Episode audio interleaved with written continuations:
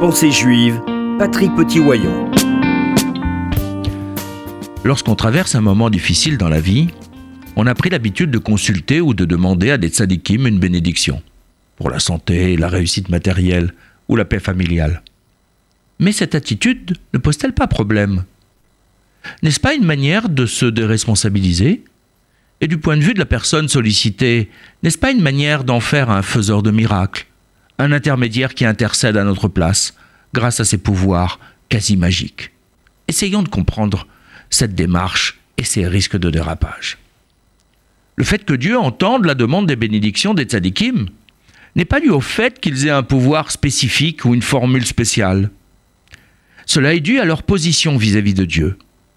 Bénir quelqu'un, c'est solliciter Dieu en tant que source de toutes les bénédictions, en sachant de manière profonde, voire radicale, que la réponse à la demande ne peut venir que de lui seul. Ce faisant, c'est exprimer avec humilité et sincérité que tout ce qui arrive à l'homme, en bien comme en prétendu mal, ne vient en fait que de lui. Ce n'est donc pas, pour le tzaddik, une manière de se mettre en avant pour utiliser ses super pouvoirs.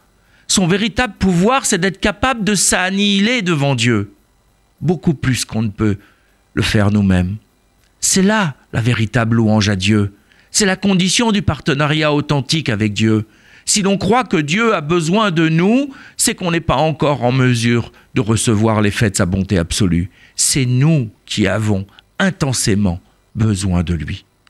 Mais le tzaddik a une autre dimension essentielle qui lui permet d'ouvrir les portes de la miséricorde divine. C'est qu'il est capable d'une empathie sincère avec celui qui le sollicite.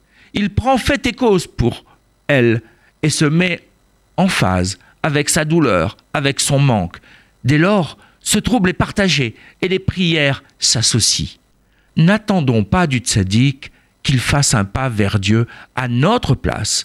Marchons avec lui dans ses pas pour nous approcher du Créateur et pour bénéficier de cette proximité partagée. Cependant, même le sadique ne peut aller contre les décrets divins. Ce qui est bon pour nous n'est pas toujours ce qui nous apparaît en tant que tel.